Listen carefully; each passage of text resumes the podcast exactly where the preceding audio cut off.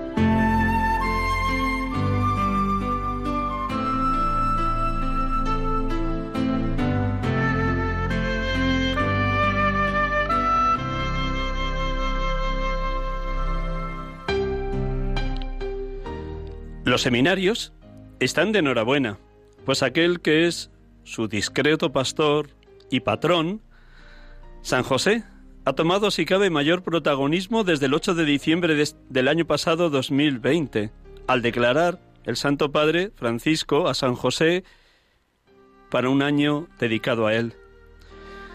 En ese día de la Inmaculada se cumplían 150 años desde que el Beato Pío IX proclamar a San José como patrón de la Iglesia católica. Y con este gesto el Papa ha querido perpetuar esta dedicación de la Iglesia a la custodia de San José. Este año, los obispos de la Comisión Episcopal de Seminarios han elegido como lema el sacerdote, padre y hermano como San José. A través de este lema se quiere reflejar cómo los sacerdotes hemos de forjarnos en la escuela de Nazaret. Hemos de estar bajo el cuidado de San José, como lo estuvo el Niño Dios y la Virgen María. Hemos de estar muy abiertos a la providencia de Dios, que siempre obra maravillas en los pastores.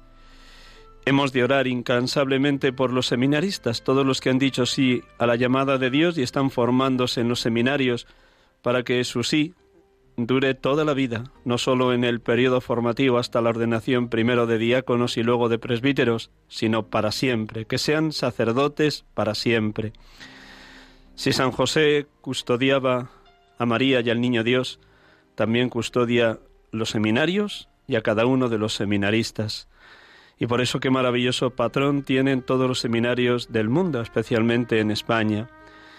Vamos a dar la enhorabuena a todos los seminaristas que en el día de hoy, o el pasado viernes 19 de marzo, antes de ayer, solemnidad de San José, tuvieron la dicha de poder compartir su experiencia vocacional, su testimonio de vida en las parroquias donde fueron enviados por sus respectivos rectores o formadores. En la escuela de Nazaret se formó el Niño Dios, en la escuela de Nazaret una vida oculta, silenciosa, orante, trabajadora, dedicada al estudio, a la vida comunitaria, han de formarse los seminaristas de hoy. Si el evangelista San Lucas nos dice que el niño Dios iba creciendo en sabiduría, estatura y gracia ante Dios y ante los hombres, así han de crecer también los seminaristas. Cada seminario es un pequeño Nazaret, un lugar donde se cuida la oración, el contacto con Dios, la escucha de la palabra, la apertura a la gracia, la disponibilidad completa a la voluntad divina. La última ratio fundamentalis, a través de la cual se forman los seminaristas en todos los seminarios, dice, el don de la vocación al presbiterado ha sido sembrado por Dios en el corazón de algunos hombres y exige a la Iglesia proponer un serio camino de formación, como ha recordado el Papa Francisco. Se trata de custodiar y cultivar las vocaciones para que den fruto y fruto abundante. Sí, hermanos y hermanas, sin quitar protagonismo al Espíritu Santo ni a la Virgen María como medianera de todas las gracias, también hoy podemos decir que San José, el Padre encargado de la formación y educación del Niño Dios, es el primer formador de los seminarios en el momento actual aquel que cuidó y forjó las manos y la persona de Jesús en cuanto hombre, también es padre de los seminaristas, aquellos que han sido llamados a dejarse configurar con Cristo, pastor, sacerdote y cabeza de la Iglesia. Pues con este deseo vamos a compartir esta tarde nuestro rato de programa con dos seminaristas de la Archidiócesis de Madrid. Un momento y comenzamos.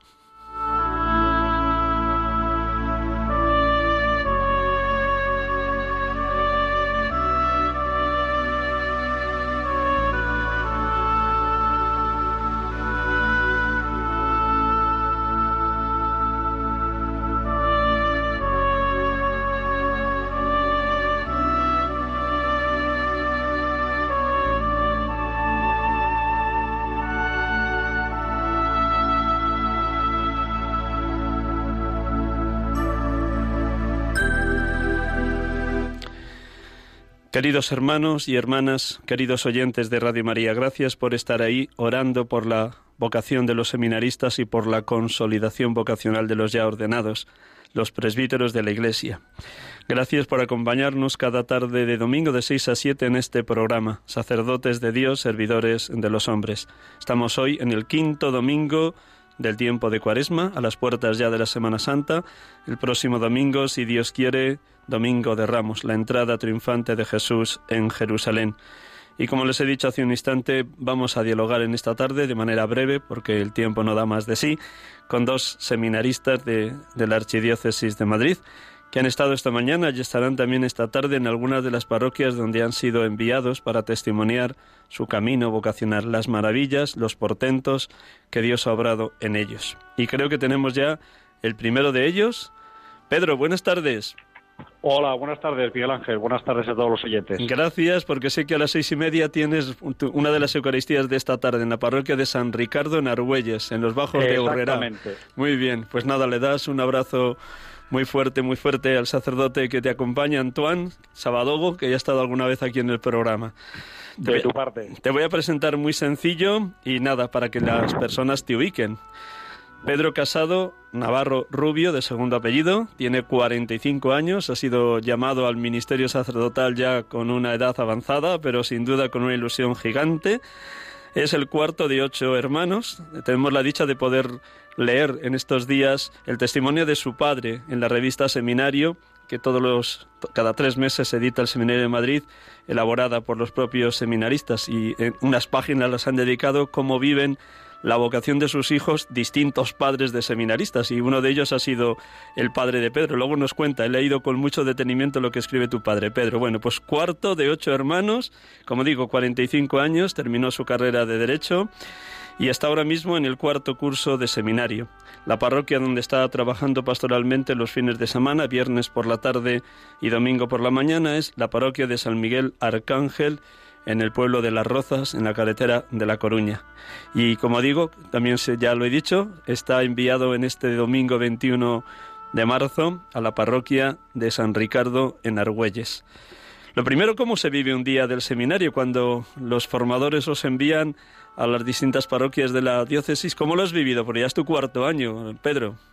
Pues sí, sí, ya es mi cuarto año, pero es muy bonito porque, porque cada año eh, tienes mariposas en el estómago, porque em, sientes como, como dice el Señor, ¿no? Cuando mandó de dos en dos a los, a los discípulos a, predicar, pues nosotros tenemos la inmensa suerte de, poder hablar del amor de nuestra vida, que es, que es el Señor, y de la vocación a la que Él nos ha llamado, pues ante, ante parroquias que nos acogen cariñosísimamente y quiero aprovechar para dar las gracias a, la parroquia de San Ricardo, que ha sido precioso la, acogida que me han brindado en la persona de, su párroco, de Pedro, y, se vive con una ilusión tremenda pues para poder, para poder hablar de las maravillas que Dios ha hecho en, en nuestra vida y para, para poder devolver un poco al pueblo de Dios pues todo lo que el pueblo de Dios nos da con su generosidad, eh, tanto, tanto de oraciones como, como material, y para poder gritar a todo el mundo pues que Dios llama, que Dios sigue llamando y que Dios se fija en el barro del que está uno hecho y, y si tú le dices que sí, lo llena todo.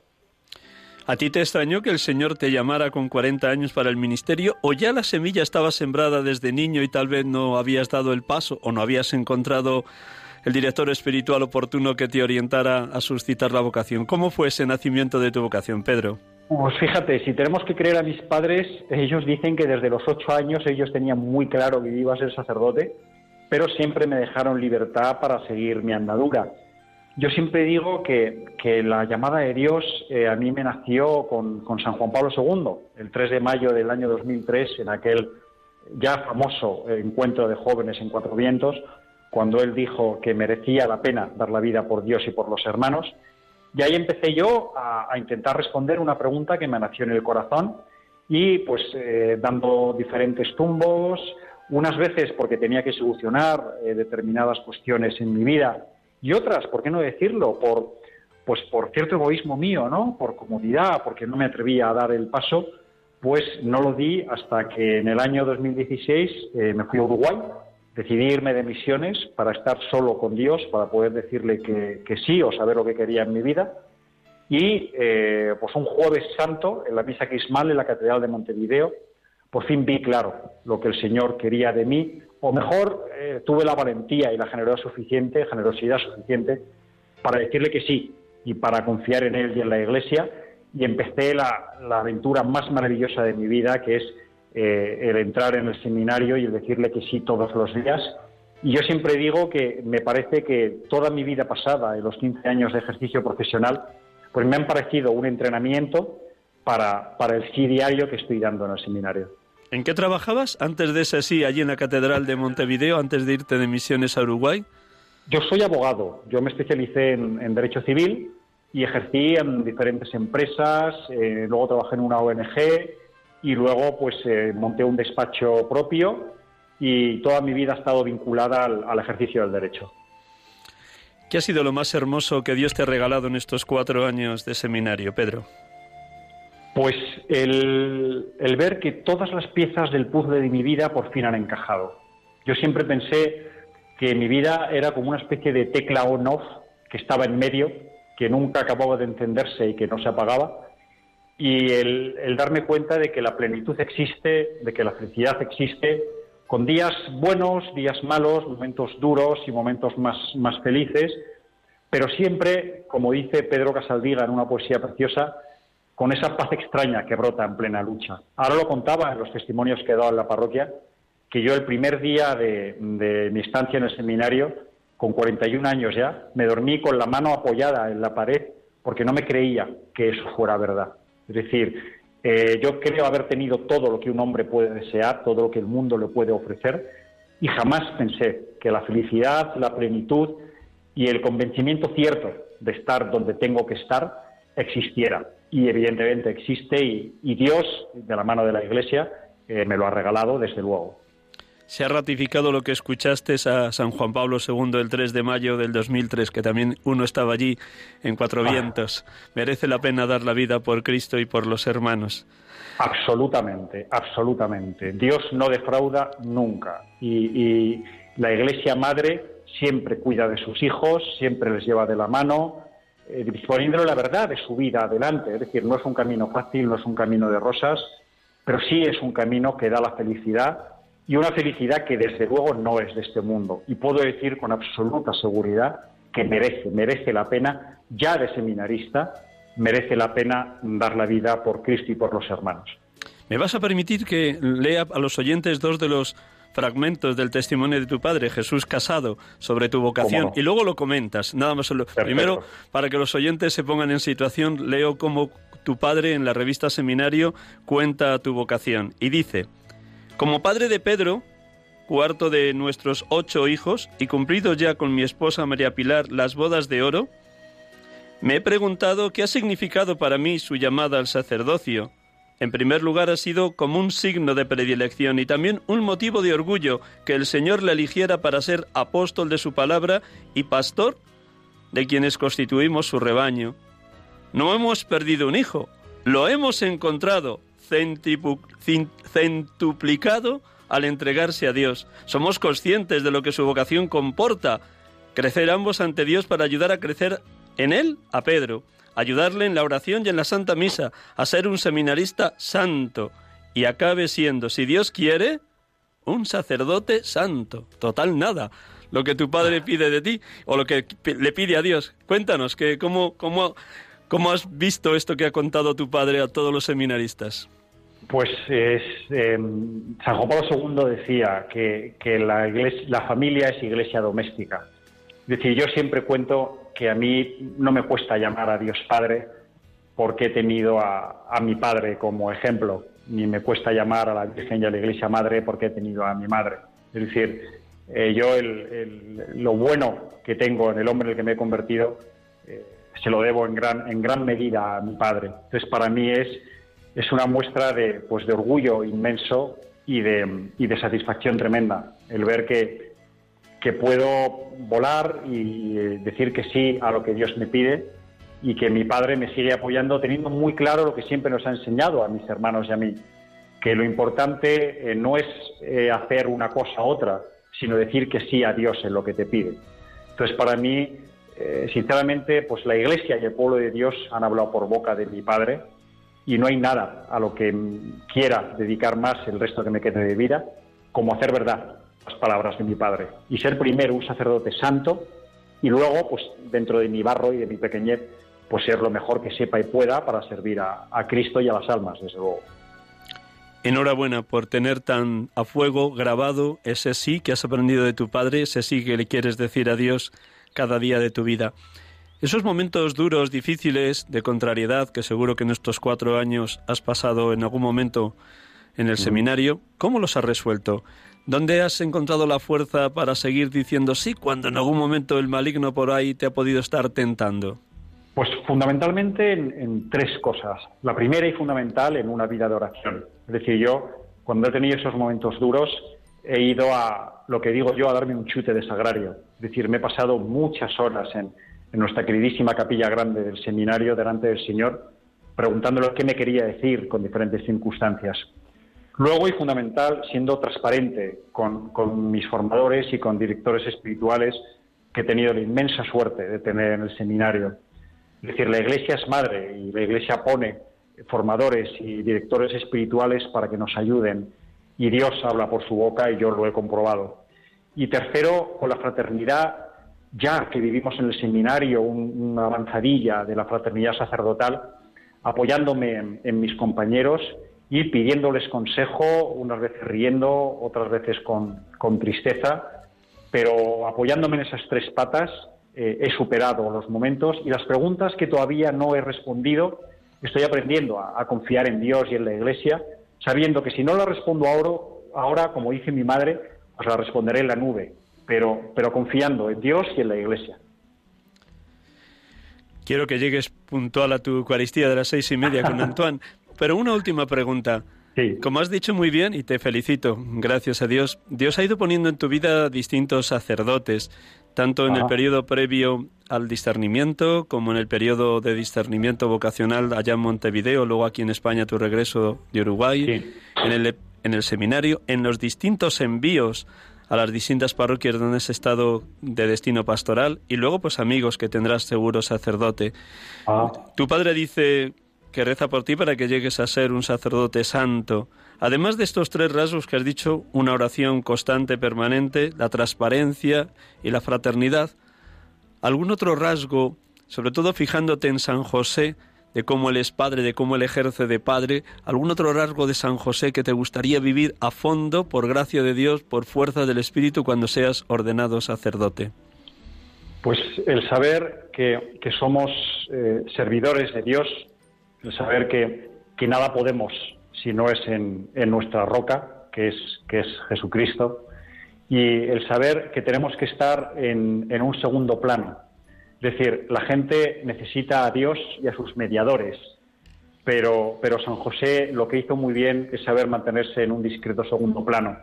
San José presentó al mundo a la verdad, que es Jesucristo, y luego se retiró. Yo creo que eso es lo que todo sacerdote tiene que hacer. Es decir, cuando yo era pequeño, a mí mis amigos me ponían la mano para que yo pusiera el pie y subiese vallas o subiese a árboles para coger fruta. Eso es lo que tiene que hacer un sacerdote. Es decir, a mí me daría un regalo la iglesia y los feligreses que tenga el día de mañana si cuando yo hable se olvidan de mi nombre y simplemente dijesen, hemos visto a Dios en ese sacerdote.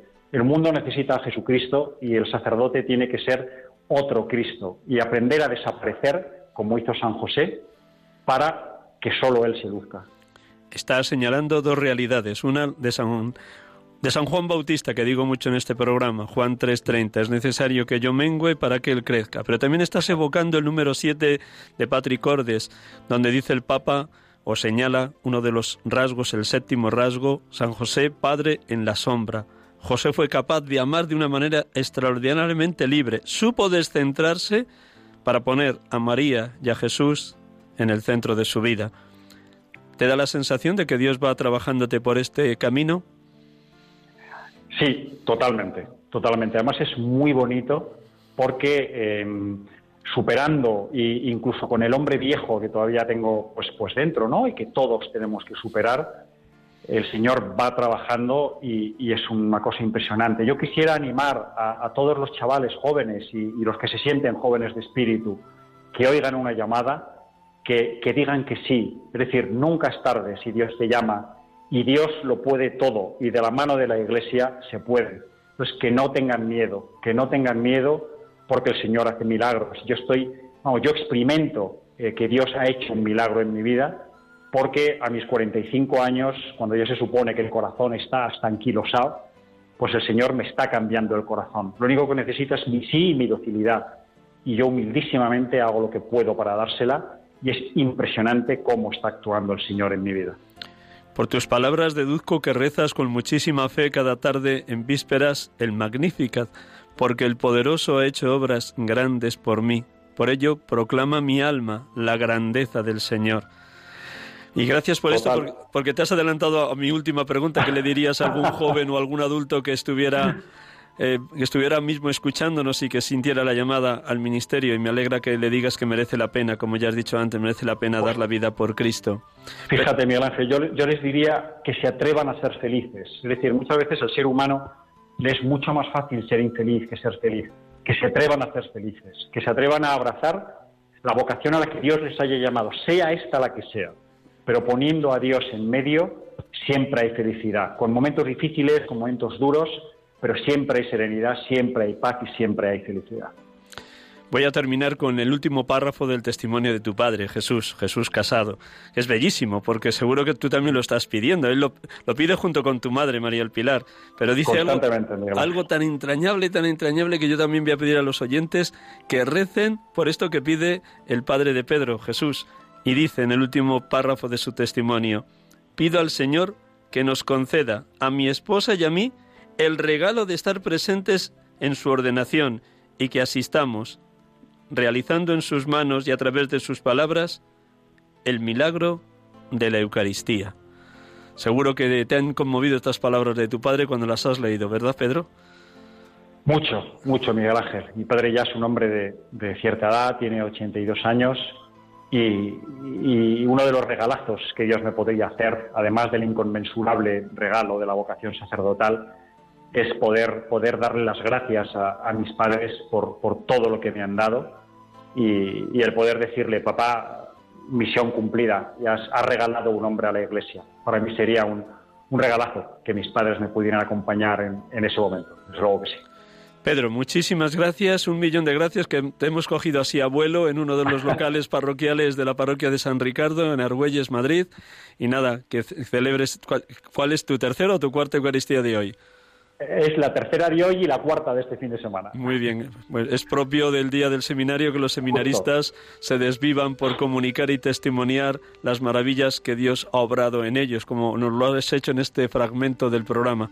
Gracias. Voy a pedir a los oyentes que recen mucho por ti. Gracias, Pedro. Muchísimas gracias a vosotros, Miguel Ángel. Feliz Eucaristías. Un abrazo muy fuerte, Antoine. Gracias, de tu parte. Un abrazo inmenso.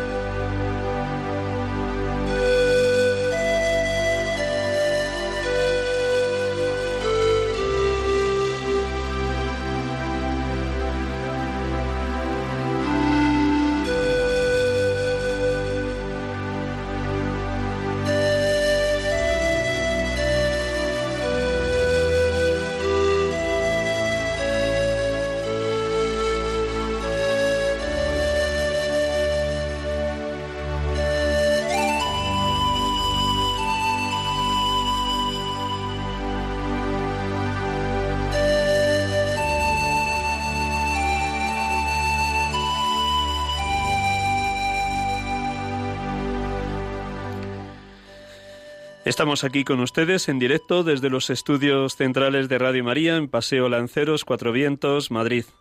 Es un gozo y una alegría enorme para este pobre sacerdote acompañarles un domingo más en este programa. Sacerdotes de Dios, servidores de los hombres. En esta tarde dedicado al seminario, con ese título que la Comisión Episcopal de Seminarios nos ha regalado para este marzo 2021. El sacerdote, hermano y padre como San José. Es hermoso constatar, como han escuchado en Pedro Casado, esta experiencia de que Dios llama en cualquier momento, a cualquier edad y en cualquier situación. Lo importante es responderle. Porque la persona que es llamada por Dios a seguirle no le importa ni la hora, ni el día, ni el momento, porque lo único que importa, como ha señalado con tanta insistencia Pedro, es ser feliz.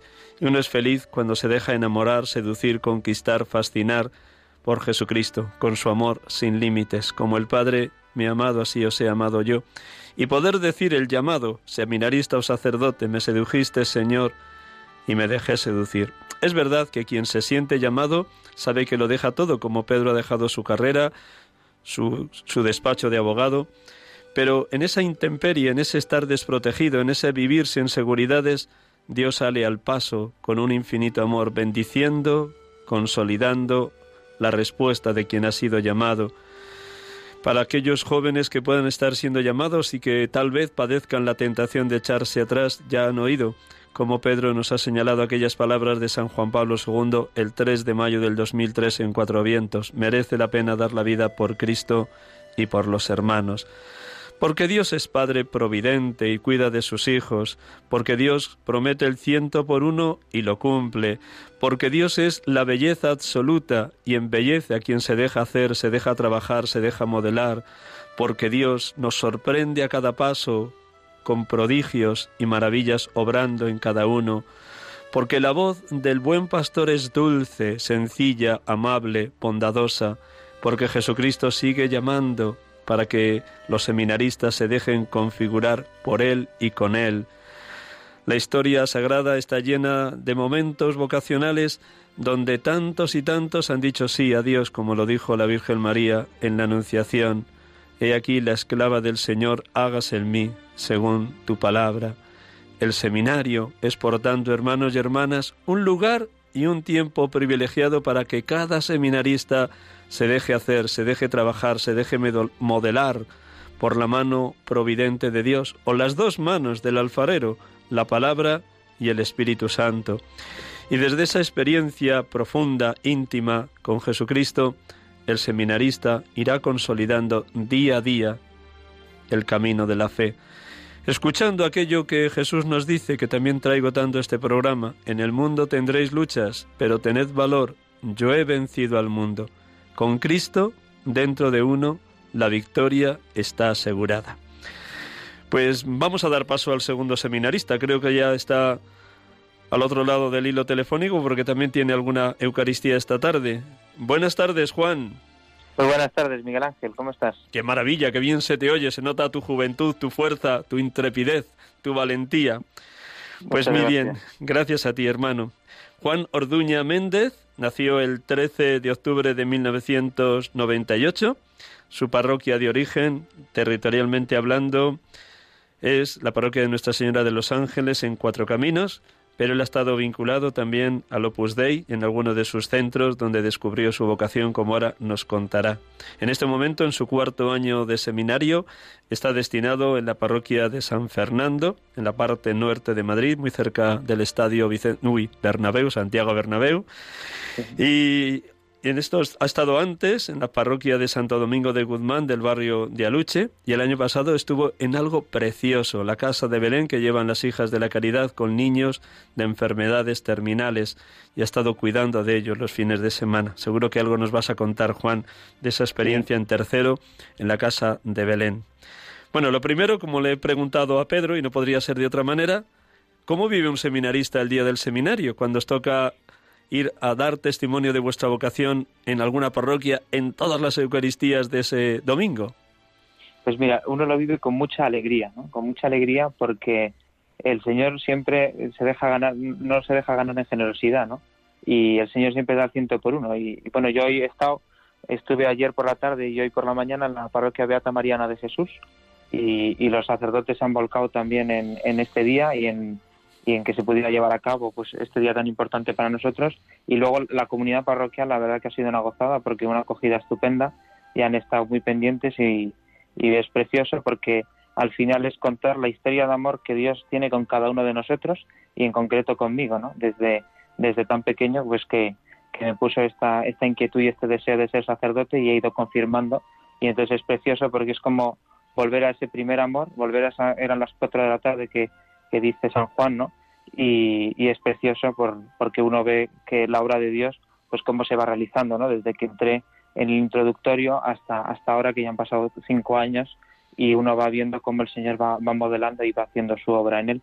Y por eso es precioso porque uno lo puede constatar y puede contárselo a los demás. Entonces es un día de, mucha alegría y de mucho gozo y dar muchas gracias a Dios.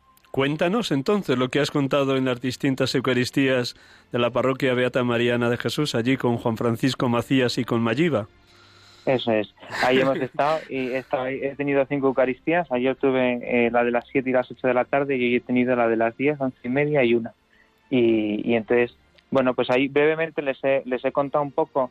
Hemos, eh, bueno, me he presentado brevemente, como ya has hecho tú eh, han hecho, me han hecho una breve semblanza también y, bueno, yo he dicho el lugar donde estoy de, pastoral, ahí en San Fernando, dando pues eh, estando ahí los, los fines de semana, los sábados con el grupo de jóvenes y los domingos en las diversas Eucaristías y en catequesis. Y luego he abarcado, me ha parecido muy importante comenzar pues con este año de San José tan, tan bonito que estamos celebrando en la iglesia y que el Papa nos regaló desde el 8 de diciembre, ¿no? Con esa carta preciosa de la Patris Corde y he empezado también abordando el, lema que llevamos este año en la campaña, que es Padre y Hermano de todos, ¿no?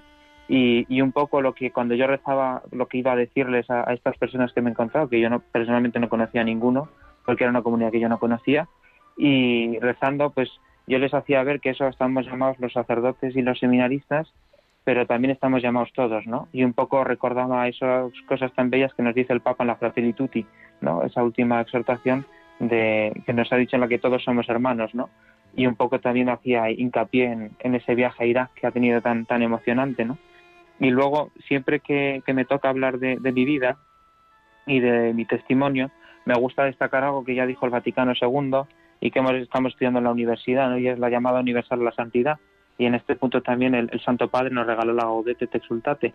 Y un poco, pues, así he comenzado y ya luego entrando un poco en el, en el testimonio. ¿no? Yo también tengo un tío sacerdote de la diócesis de Madrid que este año cumple 29 años de ministerio y estuvo 13 años dedicados en la misión en Perú y para mí pues ha sido siempre una, una referencia. ¿no? Yo desde pequeño le preguntaba a mi madre por, por mi tío José Luis, que es el sacerdote, y ella siempre me decía que estaba en Perú y, y, entonces pues para mí siempre yo desde pequeño he querido pues eso, ser, ser misionero, ¿no? Llevar a Jesús a, todos los lugares y también me doy cuenta de que, de que la misión no, no hace falta irse a Perú, ¿no? Como, como marchó mi tío, sino que aquí en Madrid, ¿no? Pues donde estoy también de pastoral, en Cuzco, aunque pueda parecer una cosa absurda, pero ahí también uno puede hacer mucha misión, ¿no?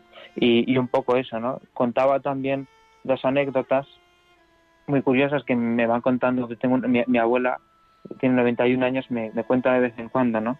Cuando les acompañaba ella y a mi madre a misa, pues nos poníamos detrás, por si acaso, como somos ocho hermanos y yo soy el sexto, pues nos poníamos detrás por si acaso alguno se ponía más revoltoso no molestara adelante, ¿no?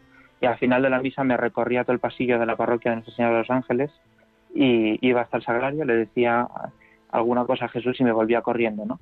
Y, y me lo recordaba mi abuela y también me venía a la memoria estos días eh, una anécdota muy curiosa de, de la Virgen, ¿no? Mis padres siempre como digo también, ha sido mi familia mi primera parroquia, siempre me gusta destacar esto mucho, ¿no? Y en mi familia yo he aprendido a rezar y he aprendido eso que estudiamos en la, en la Universidad de la de todos, ¿no? Hechos y palabras intrínsecamente unidos entre sí, porque yo he visto a mis padres rezar. Y, y, entonces mis padres pues nos han enseñado desde pequeños a querer a Jesús y a querer a la Virgen y rezábamos el rosario juntos, siempre pedían un voluntario para rezar el rosario y mientras estábamos haciendo alguna otra cosa, viendo la tele o lo que sea, pues todos mis hermanos me miraban a mí y, y yo al principio no quería ir y acababa yendo, ¿no? Y entonces, pues también con esto veo que es una, que es una caricia de la Virgen, ¿no? Sí que, bueno, pues eso les he contado, que a mí también en ese punto, lo que decías tú antes muy bellamente, pues ese, ese cariño ya y ese trato con la Virgen desde muy pequeño lo que a mí me motiva a decirle ese sí al Señor, decirle al Señor, te presto mi vida eh, y, quiero entregarme por ti y por los demás y quiero ser padre y hermano de, todos, ¿no? Como San José.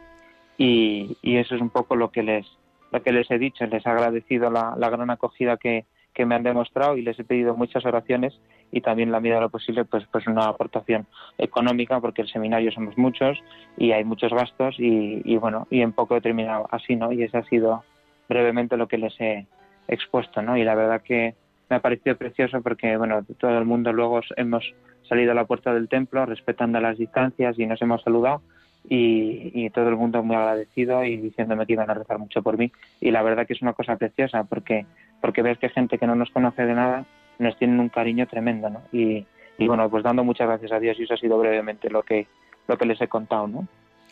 maravilloso muchísimas gracias Juan Cuéntanos, también cuenta a todos los oyentes de Radio María en este programa, sacerdotes de Dios, servidores de los hombres, cómo ha ido el Señor consolidando tu, tu, respuesta vocacional, tu sí, tu disponibilidad completa a la, a, la, a la, voluntad de Dios y por tanto a la vocación sacerdotal en estos cuatro, casi cinco años de estancia en el seminario, si contamos el introductorio y lo que llevas hasta ahora en cuarto. ¿De qué elemento se ha servido el Señor para ir consolidando tu sí? Pues un elemento que es o sea, fundamental, la vida de fe y la vida de los sacramentos, ¿no? Especialmente la, Eucaristía eh, diaria y la confesión siempre me, no me importa decirlo, ¿no? Pero confesión muchas veces semanal, ¿no? Ese encuentro con, con, Dios misericordia, en el que yo le muestro mis pecados y mis debilidades, y Él me dice como San Pablo, te basta mi gracia, la fuerza se realiza en la debilidad, ¿no? Y, y es un momento precioso. También una cosa que me ayuda mucho a, a decir un sí más generoso al Señor es el, el trabajo de la primera etapa, que se centra mucho en la aceptación de uno mismo y en el trabajo de la historia de vida y en el trabajo de la historia personal y en este punto pues estoy muy agradecido a los que han sido mis formadores de primera etapa, a, Roberto y, Alfonso. Y también ha sido un elemento muy bonito y muy clave en los ejercicios espirituales de, todos esos años. ¿no? En introductorio nos los predicó el padre Ponce, en primero nos los predicó el actual rector del seminario, que por entonces era director espiritual, en segundo nos, lo nos, lo nos los predicaste tú, en tercero Juanjo y este año nos lo ha predicado Juan Carlos Mateos. ¿no? Y, y, ha sido siempre los momentos de ejercicios un momento muy profundo de, como me gusta, creo que es citando a San Juan de la Cruz, de entrar en la bodega del alma, ¿no? de entrar en la interioridad de uno mismo y de ver que esto es del Señor y poder decir también como San Pablo, eh, todo lo puedo en aquel que me conforta, ¿no? Y ha sido una cosa muy muy bonita. También me ha ayudado mucho en estos cinco años ya de, de formación, contando el introductorio, la comunidad, ¿no? el sentirme siempre querido y acompañado. ¿no? El, he tenido tres comunidades distintas. En primero y segundo, bueno, en introductorio, primero y segundo nos, nos mezclaron con los de otros cursos. En tercero, al, no, al nombrar a Roberto formador de propedéutico, a mí me pusieron con, con Alfonso Diezín, actual párroco de Somosaguas.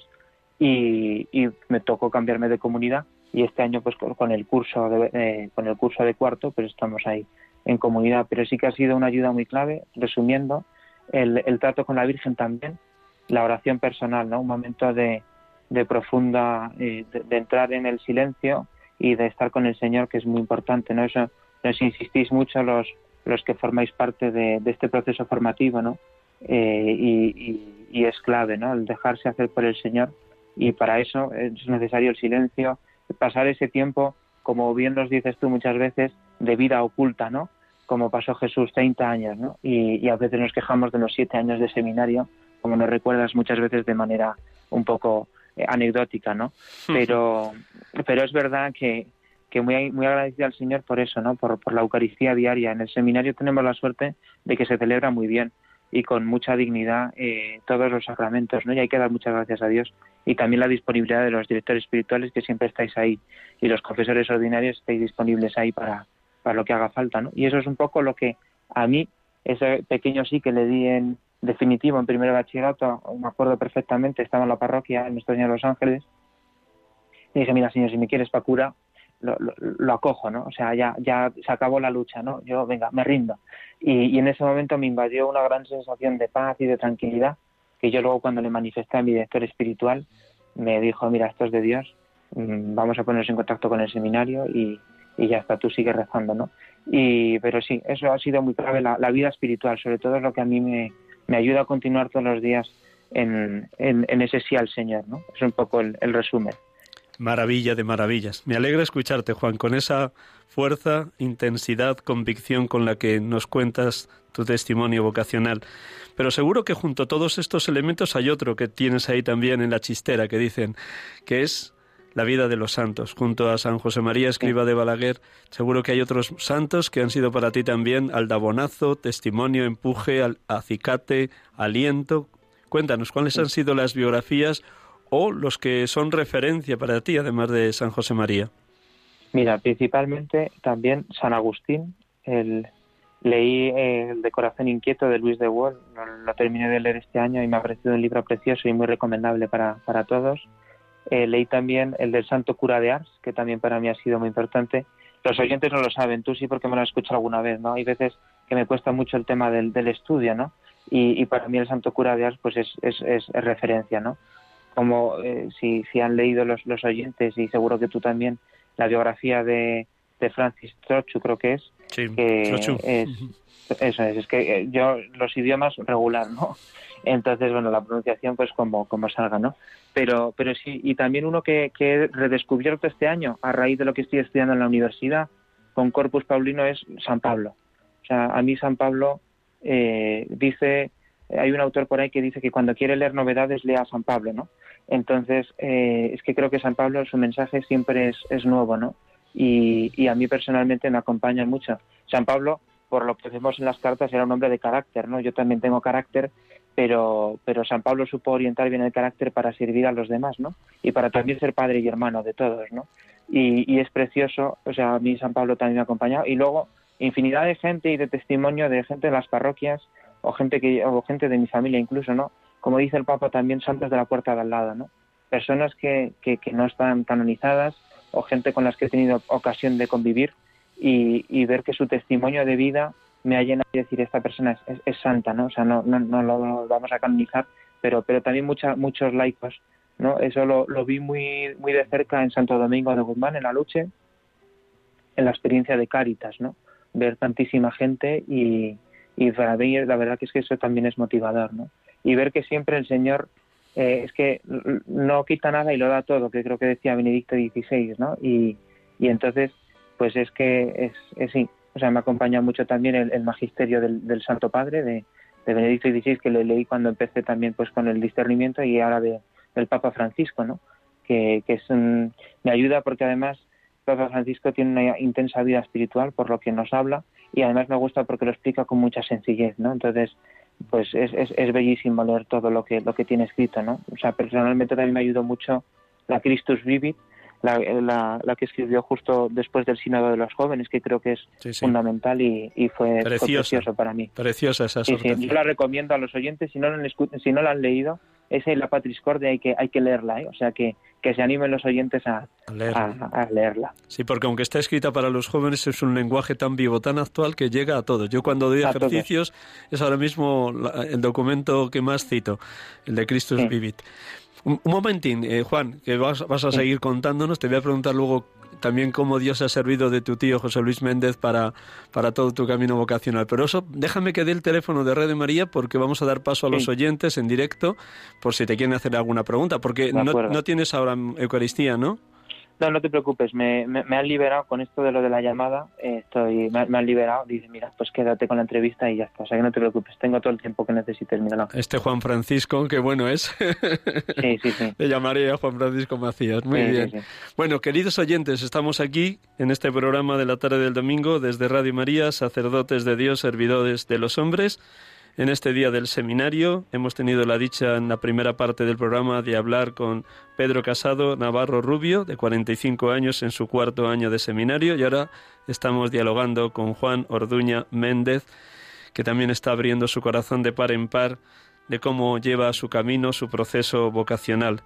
Para los que quieran llamar, aunque casi todos ustedes tienen ya el teléfono directo de Radio María, lo recuerdo por si hay algún oyente que todavía no lo tuviera al lado de su móvil o de su teléfono fijo. El teléfono de Radio María 91 0 0 5 94 19.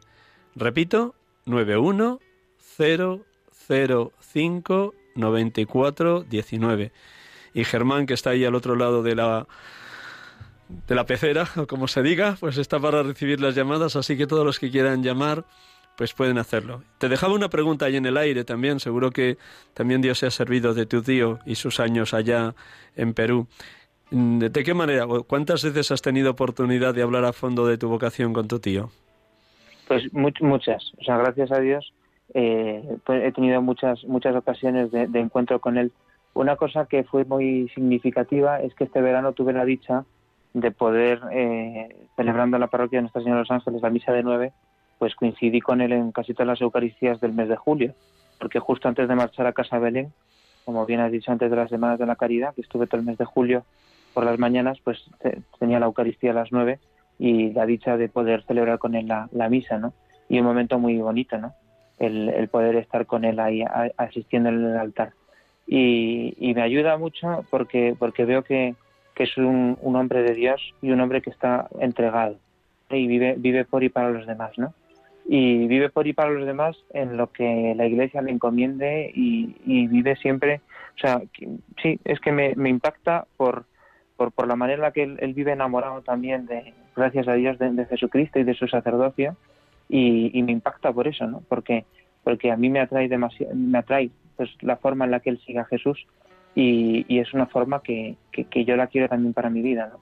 Y, y en ese punto es donde también a mí, pues para mí es acicate, ¿no? Y muchas veces pues en vacaciones, que es cuando más tiempo solemos tener, pues intento quedar con él, damos un paseo, tomamos un café y, compartimos un poco la vida, ¿no? Muy bien, vamos a dar paso a las llamadas, así que eh, entre los dos, entre tú y yo, según las preguntas que nos hagan, respondemos. Tú con muchísima paz, así que los oyentes son muy benévolos y seguro que nos cuentan algo que tú quieres también compartir con ellos.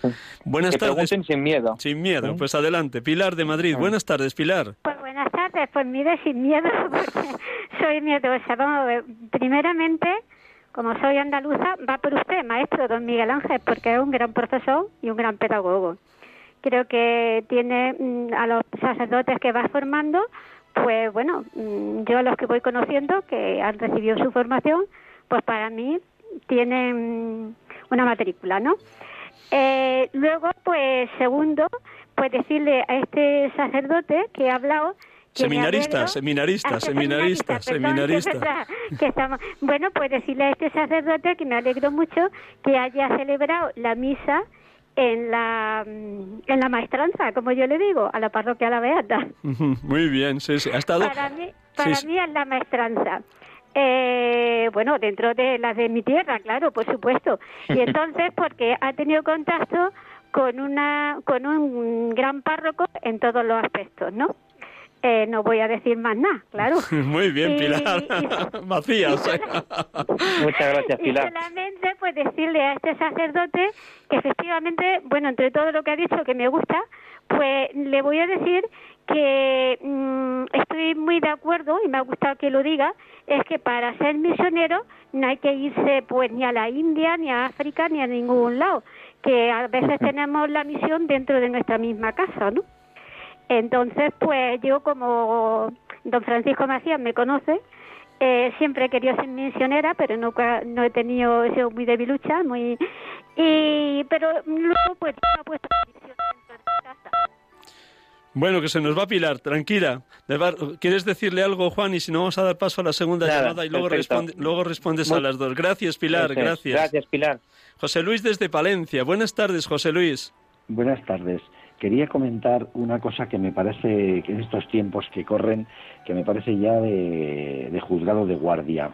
¿Cómo es posible que la gente tenga tan poca fe y tan poca devoción que en el acto de consagración no se arrodille cuando está en el mismo acto de consagración levantando la, la santa forma y la gente está de pie como que está en una en una yo qué sé en la feria es que los sacerdotes no deberían hacer hincapié en las homilías de que está Jesucristo consagrado y que deben estar de rodillas salvo los que estén con muletas los demás todos se pueden arrodillar es que me parece algo vergonzoso. Y otra cosa, ¿por qué también los sacerdotes o la curia se ha relajado tanto que permiten que la gente comulgue en la mano? Si es el cuerpo santísimo de Jesucristo, es la sangre viva que tiene que ser en la lengua. Ahí está nuestro acto de fe. Nuestro acto de fe está comulgar en la boca y, ya libre de pandemias. Y si no, pues si caen algunos, la, tiene que caer. Pero es que tenemos que comulgar el cuerpo de Cristo en la boca, no en las manos. Es que es así. Gracias. Gracias, muchas gracias, José Luis. Gracias por tu llamada, gracias por tu aportación. Lo dejamos ahí para que cada sacerdote, pues si nos están oyendo, pues tome nota y tome conciencia de lo que dices y cuando quiera sería para hablar fuera de micrófono, y pero yo encantado de dialogarlo contigo, José Luis. Damos paso a una tercera llamada, María José desde Vigo. Buenas tardes, María José. Buenas tardes. Pues nada, pues pedirle a todos estos chicos tan jóvenes como Juan, que es súper joven, pues que puedan ser ejemplo para otros eh, jóvenes que están como perdidos en este momento, sin, sin estudios, eh, con sus motos, repartiendo, mm, pasando eh, con dificultades, con las motos, haciendo repartos. Y el otro día pues veía uno como hacía, iba súper rápido, se metió delante del coche. Eh, pensé que se iba a caer con una, bueno, con algo de reparto, ¿no? Mm, no sé, pues eh, que sean como ejemplo, ¿no? Para que otros chicos encuentren su, su lugar, ¿no? Y, y se aparten un poco de lo material y encuentren la verdadera felicidad, ¿no? Pues un poco así. Muchísimas Sí. gracias. ¿Qué le quieres decir? Gracias, María José. Di Juan. Pues mira, María José, sí, hay que hay que dar testimonio también para los jóvenes, pero también hay que hay que hay que entender y, y hay que ver que no todos tampoco valen para para el estudio, ¿no? Y, y es verdad que hay que ser muy prudentes también a la hora de conducir, pero pero es verdad que entiendo lo que dices y entiendo tu preocupación y yo con, mi vida intentaré ser reflejo de Jesucristo y dar ejemplo a los demás como lo hizo él y como lo hace él, ¿no? no siendo yo, sino que sea Él, como dice también bellamente San Pablo, no soy yo, es Cristo quien vive en mí. Y, no te preocupes, yo, yo rezo por Galicia eh, y rezo por esos jóvenes y rezo por ese chico para que tenga más cuidado la próxima vez. Muchísimas gracias. Una última palabra, aunque ya casi antes lo has dicho, pero sí me gustaría que otra vez, mm, si algún oyente es joven y está siendo llamado, aunque Pedro decía que también puede Dios llamar con 40, 45, 50 años, como de hecho hay seminaristas de esas edades, pero seguro que lo más habitual es que Dios llame en la edad de adolescente o joven, como te sucedió a ti en primero de bachillerato. Si nos escuchara algún joven, ¿qué le dirías sobre eso de merece la pena dar la vida por Cristo? Pues que verdaderamente lo merece, ¿no? Y, que se fíe de Dios, que también lo he dicho antes y lo he dicho con, con una frase de Benedicto XVI, ¿no? Que, que Dios lo da todo y no quita nada, ¿no? y que yo soy verdaderamente feliz entregando la vida por los hombres, ¿no? Y entregando la vida en Jesucristo por los hombres, ¿no? Y que, que se anime porque vale, de verdad que vale la pena. Es que mm, no sé tampoco qué más decir, ¿no? Que, que intente también rezar y que por supuesto hable con un sacerdote que le pueda, que le pueda orientar para, para poder formarse y para poder ir dando los pasos adecuadamente, sin tampoco precipitarse. ¿eh? Y, ir madurando es una decisión seria, ¿no? No es un, si como pizza barbacoa de cuatro quesos, ¿no? O sea, es una decisión seria como es la vida y hay mucha gente en, juego, ¿no? Y muchas personas y el bien de muchas almas, pero con mucha tranquilidad. O sea, una cosa que, que desde el seminario también nos dicen mucho es que, y lo dice San Ignacio ¿no? la, en la regla de discernimientos de espíritus, ¿no? Eh, si, si algo nos da tranquilidad y serenidad, en principio es del buen espíritu, ¿no? A mí, como he dicho, aquella tarde rezando en la parroquia, cuando dije, Señor, entro al seminario si es lo que tú quieres y, y me formaré para ser sacerdote, me invadió una tranquilidad y una paz que solo me la puede dar Dios, que no me la da el mundo. ¿no? Yo veo también un poco lo que decía María José, tantos jóvenes que viven preocupados y tantos amigos míos en, en pasarlo bien, que está muy bien, y, y, en tener dinero y posesiones y riqueza. Pero vale la pena también en aquel pasaje del Evangelio y aquella parábola de la perla preciosa. Vale la pena vender todo para comprar ese campo y poseer la perla preciosa que en el fondo es Jesucristo, ¿no? Por tanto, que no se desanime, que de verdad que, que vale la pena, que, que, que vaya a misa, que rece y que por supuesto que hable con un sacerdote que le inspire mucha confianza para poder abrir el alma. Porque como dice el Señor a Moisés, el terreno que pisamos es terreno sagrado y cuando abrimos nuestras almas no puede entrar cualquiera, ¿no? Tiene que entrar alguien y, tenemos que saber acostumbrarnos a los ritmos de los otros sin imponer nuestros criterios, que es un poco lo que también desde el seminario nos están enseñando. ¿no? Muchísimas gracias, Juan. No te vayas, que te voy a despedir junto con todos los oyentes, pero siempre sí, los últimos segundos son una oración. Este, en este caso, perfecto que nuevamente es una oración por los sacerdotes, pero es una oración a San José, precisamente para que los sacerdotes nos parezcamos a él. Yo, si me permites, da, dar, la, dar las gracias, darte las gracias a ti por el programa y dar las gracias a Radio María y a todos los que nos están escuchando y, y los que han podido hacer preguntas y llamar. Y, y, agradecer de verdad a Radio María porque esto también, como, decía una de las llamadas, esto también es misión, ¿no? Creo que lo decía Pilar antes, y, y, esto también es una manera de dar testimonio de lo que Jesucristo hace en cada uno de nosotros en nuestras vidas. Por tanto, dar las gracias a Radio María también, que me ha brindado esta oportunidad. Muy bien, terminamos con esta oración a San José. Un instante con esta música que nos coloca Germán y terminamos en el último minuto, al límite.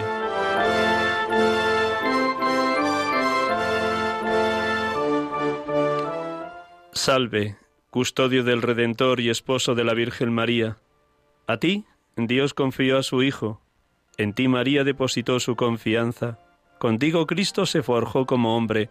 Oh bienaventurado José, muéstrate Padre también de nosotros y guíanos por el camino de la vida. Concédenos gracia, misericordia y valentía, y defiéndenos de todo mal. Amén.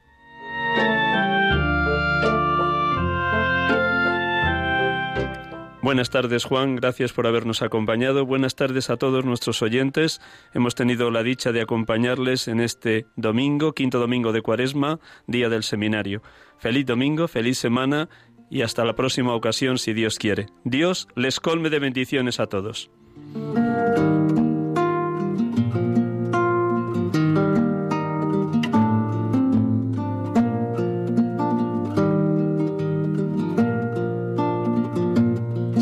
Sacerdote tan grande y tan pequeño por anunciar el reino dejó su casa atrás. Sacerdote, la vida pone en juego pastores para el pueblo, un guía a la verdad. Acaban de escuchar el programa Sacerdotes de Dios, Servidores de los Hombres, dirigido por el Padre Miguel Ángel Arribas. Pues quiere siempre ahora ya. Pastor con el buen pastor al pie de la cruz, con el que está en cruz, lámpara de en la oscuridad, en sus manos da el pan de vida, pastor con el buen pastor.